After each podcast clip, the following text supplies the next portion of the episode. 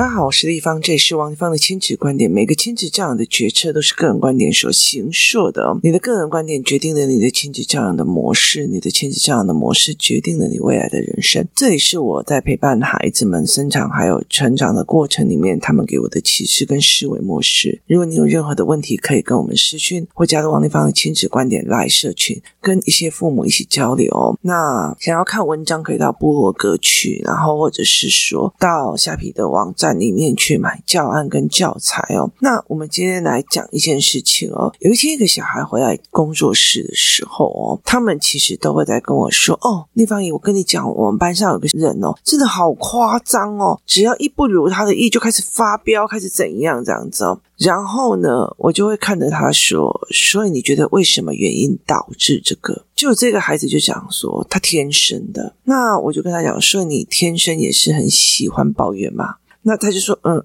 不是哦。”好，那其实这是他天生的，他就是这样子的人哦。这种心态，其实这种思维，在很多的人身上是这个样子的哦。呃。我常常会在讲一件事情哦，其实很多人会在讲说哦，例如说我今天在讲某一个孩子的状况，例如说我在讲某一个孩子，他很会抱怨，那什么东西都要嫌几的嫌几的嫌几的这样子哦，那他就会开始嫌，他这个抱怨开始嫌，甚至他会先污蔑别人，就是哎我反正你就是白痴啊，你就是神经病啊，他就是神经病啊，就怎样哦，就直接污蔑了别人哦。那呃，其实我觉得，在尤其是五六年级这段时间，他们会很严重这一块哦。它很大的原因在于是哦，其实一二年级的时候，就是一二年级的时候，你告诉我答案，我都可以找出答案。三四年级的时候，稍微难了一点点，我要把社会课变成一种答案。好。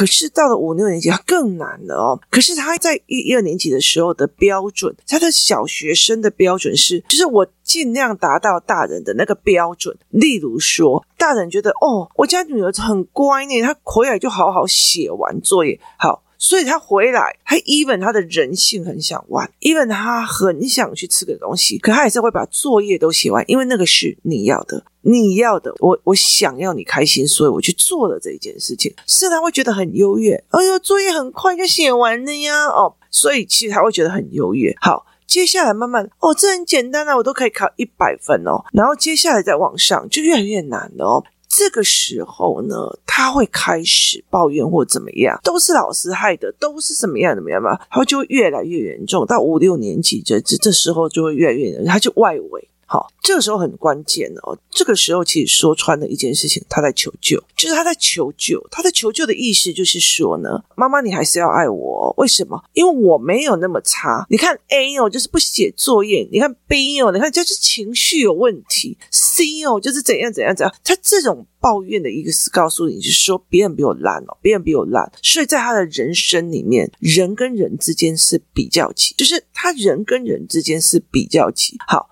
他为什么会有这个比较期？为什么会有这个比较期？因为他优越的时候，哦，我们家的早孙娜哦，我们家的孙女哦，小时候回来就会主动写完作业哦，怎么有的没有啊？为什么会比较期？因为别人是比较级，教他的人是比较级，他曾经优越过。好，所以后来他到时候会开始这样子的。我在有一期上面在讲说，这样子的比较期里面是一件非常痛苦的一件事情哦。为什么呢？因为你今天如果我赢了，我这个比较赢了，好，我赢了以后我就优于你，我是个人。当我输了，哦，天哪，他的字比我更美，写字比我更端正，好，我不是人了，我就低于他。就是人跟人之间不是平等的，他是有一个高下的哦，所以他是是人跟不是人，是人跟不是人。好，那。人跟人之间有没有高下？我觉得，其实我觉得那是成圈的问题哦。当然是有哈。为什么？因为有些人他的思维脉络是呃所谓的就是卖时间、卖知识跟卖劳力。有些人是用劳力，有些人用盘面在思维，就是他们的圈子看到的东西不一样，他的认知不一样。我们常常在讲说，贫穷人的很难翻身，他难翻身的原因，并不是他的资源，他没有办法去补习，没有办法买电脑，没有办法，是因为认知讯息、认知有差，讯息有差，思维模式有差别，它根本不是金钱的问题，因为当你认知跟呃，消息跟思维模式跟人家不一样的时候，你就自己突破的那一块哦。所以其实我就会跟我的小孩来思维这一块。所以我后来就跟他讲说，其实每一个人他在养成这样的过程是有原因的。昨天我在跟我的孩子们在讲一件事情哦，因为其实我的孩子两个孩子都有一点点特殊体质哦。昨天我们在讲几个商业模组，然后我们在讲几个商业模组之后，我就有跟他们讲是其实。人有非常多不同的，就是用体力赚钱，用什么赚钱，或用什么样来思维的思考性人格与非思考性人格哦。那我在赖社群里面有提出的一个疑问：你最想陪小孩获得是什么关？有一个人就是选朋友的关，可是选朋友这件事情，其实我们从很小开始就来判断他思维性人格或什么人格，或者是在于是他用感官做决策，或者是他站在什么立场跟角色哦。这个东西我接下来就会一一的去做出来教案，然后给四四班的人来用这样子哦。那很大的一个思维模式在于是，好，你认知不同，思维不同哦，所以我就会问他说：这个孩子遇到事情就发飙，就开始觉得全世界都要对他，那他的养成是什么原因？那时候小孩跟我讲他天生，我就说好，那我带你去出婴儿出生时，你告诉我哪一个以后会变成这个样子。我说所有的东西都有它的成因跟后果哈。那我就跟我的女儿在讲一件事情哦，我就说如果有一个人哈，他从小到大。他妈妈就是捧着他爸爸啊，林爸爸就干扣，林爸爸就是因为，所以他接下来他也会捧着他的老公，为了希望他不要外遇，什么东西都把他照顾得非常的好，怎样有的没有，他会教育的孩子，你要尊重爸爸，你要用爸爸，爸爸就算无理，他也是对的。好，接下来。他是这样子遗传下来的，导致于那个孩子就觉得我被爸爸打也是对的吗？我被爸爸这样子弄也是对的吗？他一刚开始就觉得说，哦，我爸爸很神，我爸爸很厉害。但是问题他不知道为什么，他不知道为什么玩到一半就因为爸爸不想玩了就要走，他不知道为什么什么事情都是爸爸说了算。所以到最后他国中、高中整个炸掉的时候，是谁应该负责？前面有因，后面有果，后面还有延续果的后果。好。这是他前面的作为，后面的作为用起来，没有人有绝对的对错。一件事情的发生有因有果有后面，所以我常常会跟我的儿子跟女儿在讲说，当一件事情把时间脉络拉起来，我记得我在很早以前在协助孩子们做时间线的时候，其实呃，大部分的人哦，以为学历史就把时间线拉起来就好。我告诉你，对小小孩来讲很难。所以后来我研发了一套，就是怎么教国小的小孩拉时间线的思维。哦，那个是要团体班，而且是很大阵仗。我记得那时候我在做的时候，全的教室都要清空。好。所以他必须去做一个非常大型的时间线的逻辑，弄完了以后，他才可以理解历史课本的时间线的逻辑。可是我后来再开始把这个时间线逻辑再拿来带人的养成的时间线逻辑。好，如果这一个妈妈，她所有的东西说哦，例如说，我们就跟她讲说，诶，妈妈的小孩都在。玩你家儿子不会啊，还好啊。我觉得我们家儿子又没有讲，我们家儿子有没有。然后他的论点在什么？他的论点在于是，诶，妈妈对他的工作跟他的呃公司有利，所以他选择不去看他儿子这一块。好，所以他选择了在那个利益的交叉点，他在利跟孩子中间的困难点选择的利。所以后续他儿子发生了任何的问题，或者他儿子觉得反正我跟你讲也没有，就是他说我儿子又没有跟我讲，可是他觉得。反正我跟你讲没有用啊，因为你都会替对方找借口啊，他不是故意的啦，可是怎样？人家可是很优秀，人家可是考试都第一名。好，当你这样子做下去的时候，小孩会不会再认为妈妈是站在他那边？不会哦。小孩会不会认为觉得我跟你讲有用？没有。所以当他的到他有能力、有体力、有高度的时候，他就会觉得我跟你讲也没用啊。所以回到家，啪哦。那你就觉小孩忽然到了国中就不讲话了，不好意思，一切都有原因的，凡事都有，人心不是一天凉的，孩子也是。如果你今天他不听你的话，哦，你如果不听我的话，我就要跟弟弟去哪里了哦，所以。所以会怎样？所以这一个女生会开始知道，我妈会遗弃我的，我妈妈会跟我弟弟去做什么事情，她会开始仇恨弟弟。好，这是一定的。我觉得这是一定的，你了解的意思吗？我觉得在这整个过程是一定的。在我家非常有趣哦。昨天我们家，因为我有一天要去参加一场演唱会，因为我已经参加很多年了，所以我就知道那个会塞车塞到哪种程度哦。那我们就在看那个交通要怎么做。那于是呢，我女儿就跟我讲说，她国中同学有一个发表会在台北火车站，那我就跟她讲，哦，那你赶快去，你赶快去。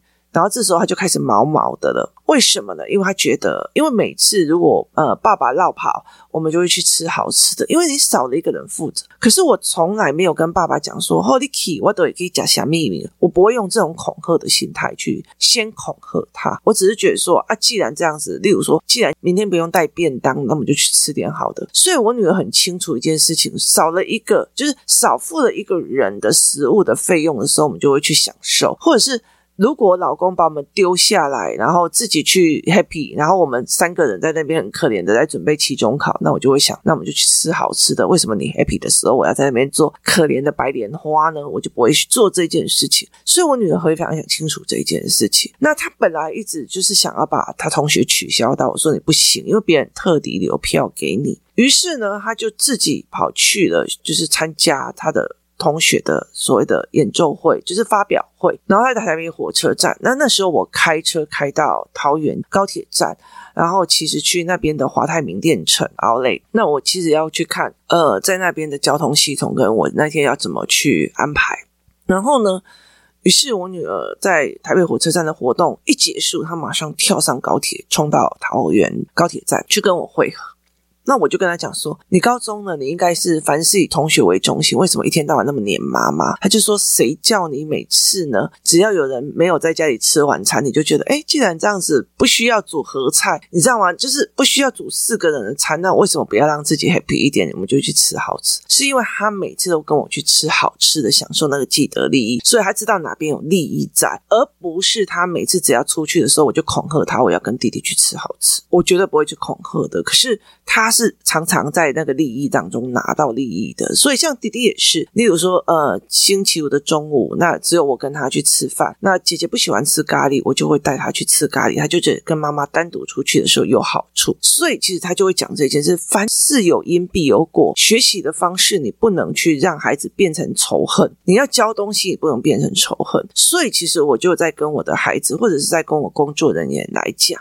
好，今天这一个家长非常的无理取闹，然后呃，就是他他做事的方式也跳针，然后一直在那边闹。好，对我来讲，我没有必要跟他解释，因为他并不是一个可以解释的人格。好，可是。我们再往前看，我会讲，一定有一个原因养成他现在这个样子，要自我保护成这样子，所以一定前面有一个原因，例如说有可能霸凌他，有可能有人欺负他，例如说今天其实只是告诉你说，哦，不好意思哦，这个你没有跟我们讲要留货给你，他就爆炸了，他就觉得为什么在那，然后后来就觉得一件事情是，呃，他的小孩很大的状况在于是什么原因呢？因为。从小到大，他是一直被霸凌的，所以他一直教他的小孩，只要有人霸凌你，你就给他打回去，你要给他揍回去，你要干嘛？可是到最后，整个课程里面是他儿子在霸凌别人，在打别人。他凡事都觉得别人只是问他一句话，都觉得别人在欺负他。别人东西不小心掉下去，经过他，他也觉得别人在欺负他。就是就是已经四面楚歌了，你知道，看谁都不顺眼，看谁都是被害妄想症。所以其实。他就会这样子，所以他其实妈妈前面他一定要有成长的原因，后面他才这样教小孩。然后呢，好，那那个时候他的小孩还小，就是他的小孩还小，所以他会跟他讲：别人欺负你就打回去，别人欺负你就打回去。好，那后果呢？到他越来越大的时候，他还是觉得全世界你在看我，你在看什么看？看什么看？然后就揍人了。好。越来越大的时候会怎样？时间线拉长了，往前看，往后看，往中间看。所以我就跟我女儿讲说，我就跟我女儿在跟我儿子讲，有时候我们会觉得我们想要帮他，可是你到底是帮还是干涉别人的因果？在课程里面，我收你的钱，我收你的钱，我交了。我以前是会多做非常多，私底下帮忙，然后带他们出去玩干嘛，多做非常非常多。可是我后来理解了一件事情，自己的因。你要自己去改变，你才会有自己的果。当我帮你把小孩弄好，还到你手上，你的因没有变，你其实小孩子还是会回到原样，而且更惨。很大的原因在于是你自己。我就觉得很多人在讲说，人很害怕哦，到最后会有什么结果，他就一定是怎样，他会打妈妈。好，可是菩萨很怕因，他知道。因为你种了因，后面才会有果，所以对我来讲，其实哦，那你找到我是我们的因果，所以我会帮助你，帮助这个孩子，帮助你。可是你不能自己不改变你的因，所以在这整个过程里面，我就会跟我的小孩在讲一件事情：没有让人绝对非常可恨的人，或者是很讨厌的人，或很过分的人。我也常跟工作室的工作人员在讲这件事情，这是。有因必有果，只是在这个人的养成过后，我没有办法跟他相处。他凡事只看自己，他凡事只是自私的在自私的在作为。对我来讲，这是因，就是这是他因造成来的果，所以我并不需要去替他扛。那我也很清楚一件事情是，那你养成这样子的性格的，只有除非你改变，要不然的话，我们很难相处哦。例如说，呃，手脚不干净的。例如说，好，有些员工，呃，他手脚并不是很干净。那后来其实，诶，我们看了，那我会大概知道为什么他会养成这个样子。我会知道他为什么会养成这个样子。那我就说啊，不好意思，那我就没有办法再聘用你了。我根本没有办法聘用你当老师。可是他就会出去，王立芳那个人哦，我跟你讲，我以前在他下面做过，怎样怎样怎样怎样。不会有人来问我，可是我也不会讲。为什么？因为养成你这样子的方法也是不得已的，会养成你这样也是不得已。可是接下来呢，你的示范都会在你的孩子身上，你的孩子也会同样的样子。你才有因必有果，有果必要追溯因，所以没有人真正的可恨。为什么？因为他会走到这里，也是因为这个样子。只是我们会了解的一件事情。为什么人要随着环境去影响？当你随着环境去影响，而不是冲破环境的时候，你就会容易变成了这样子被影响的人。在我的家里面，我爸爸跟我妈妈常常在吵架，他们几乎也就不再怎么管我们，然后而且其实对我们非常的严格。其实我有一百种。在环境中变坏的理由，我弟弟跟我妹妹也有，可是我们没有这样子选择，我们没有选择变坏，我们没有选择的变，我们只是变得难相处、难搞而已。所以，其实在这整个过程里面，在这整个过程里面，你可以去怨环境，你可以怨东西，可是问题在于，当你有自觉，环境是这个样子，但是我要改变，我已经养成这样了，但是我要改变，这是不一样的状况哦。所以，这是一个同样的一个思维，所以我会带着孩子来讲，好。这一整天前面是什么？后面的延伸又是什么？人在看历史的状况里面是去探讨因，然后弄成果，接下来再想。那我要用这样子的思维模式来看自己跟看别人哦，所以其实很多人在跟我讲啊，你是不是讨厌谁？你是不是讨厌谁？我就说没有啊，我只是就事论事把他现在的状况讲出来，而且我会明白一件事情，我现在没有办法插手，我插手的任何一件事情我都倒霉。例如说，这一个妈妈只是因为为了利益，然后去跟这个妈妈在一起，好。问题在于是，我要眼睁睁的看着你儿子被对方的小孩欺负，不好意思，我这做不到，就是我做不到，所以我没有必要跟你任何的联系了，我必须要非常非常的远离，因为到最后这个孩子的痛苦，他妈妈不知道是我在帮你处理的，你们的隔阂就越来越长。那我也不想要眼睁睁的一直看着小孩一直在我面前受苦，所以与其这个样子，还不如我不碰。因为这是你的因，你要吞你的果。人都是这样子，痛到极致才想要改变，甚至痛到极致不会改变。至少你要让他先痛过，遇到状况、遇到问题，你要改变再来说。或许也没有了，那是自己的因造成了自己的果。所以有时候我其实在会跟孩子讲，没有一个值得让人家恨的人，也没有一个人让人家值得怨的人呀。凡事都有原因，凡事都有一个，只是你看不清楚而已。你误以为误以为他是好人，你误以为他会为完全为小孩想，你误以为他想要帮孩子，你事实上他只是想要你帮他的孩子。你误以为你在帮他，可是事实上你在干涉别人的因果。所以，其实在这整个过程里面，我会告诉那个孩子说：“这个孩子养成这个样，一定有因，一定有果。”然后我我也明白跟他讲，其实如果那个时候我不收你，你现在的状况应该会比他差一百倍吧？那有时候他们常常会在讲说，如果呃工作室里面地方姨那时候不帮谁，他现在应该会忧郁症自杀吧？那如果因为那时候地方姨不收谁，其实我觉得那都是呃机运哦。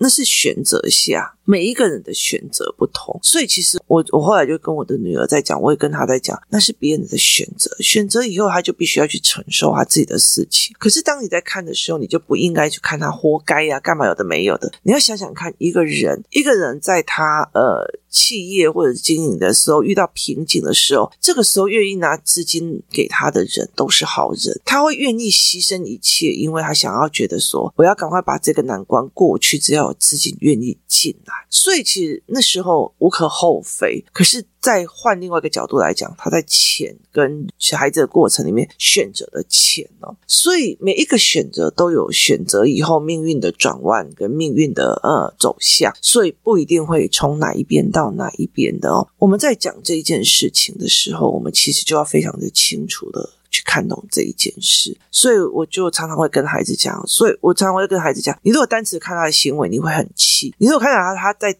做某些行为，你会很气。例如说，有一些小孩，他的眼睛其实他的对焦是有问题的，所以当你就觉得他他在也搞我，他在瞪我，他在瞪我，你就揍他了。当他你知道他是因为斜视的关系，你还会想揍他吗？你反而会同情他。有因必有果，或者是一天到晚就是瞪人家，说你就是怎样，你就是怎样。好。那你要清楚一件事情，一定有一个原因的。他妈妈也告诉他，你这个别人就是在欺负你，怎么不会打回去？这个别人就是在用你，你怎么不会打回去？好，是他妈妈觉得，就是草木皆兵，所有人都要动他小孩。这是一个思维，凡事有因必有果。那他也是在那个环境里面被影响的孩子，他也是在那个环境影响到了孩子哦。所以其实有一段时间，工作室里面有个妈妈真的很想要把我的东西做出去的原因，是因为她觉得这个可以让那些崩溃的父母少一点崩溃。可是我觉得，其实我觉得。我自己也必须要重新调整我自己的思维模式跟价位模式。那我也常会在讲说，以前我后来会理解一件事情，是在于是我的思维模式其实不是平常人的思维模式，会导致哦，那我们就离他远一点。他们就觉得我在排挤哦，这事实上是没有。我事实上是觉得那是他因。他在过，我不想要摄入了这件事情，那我们就离远一点。我的心情是这个样子，可是别人就觉得那王丽芳讨厌他了，没有哦，不好意思哦。所以在这整个过程有因必有果，可是我会觉得说，好，既然你做的选择了，后续我就不会再出手了。为什么？因为那些东西都是你去该面对的，我就不会再出手了，我就不会再着手了。我觉得这是一个非常非常重要的概念跟思维模式哦。当你时间拉线拉起来的时候，盘面拉起来的时候，你真的会了解。然后前面还有一个人生故事，人生故事的交换，你去看的时候，你就会觉得哦，对，我妈这个行为是因为外婆做了什么事情导致她怎样，后来到怎样，所以她会有这样行为。那她之后也有可能会怎么样？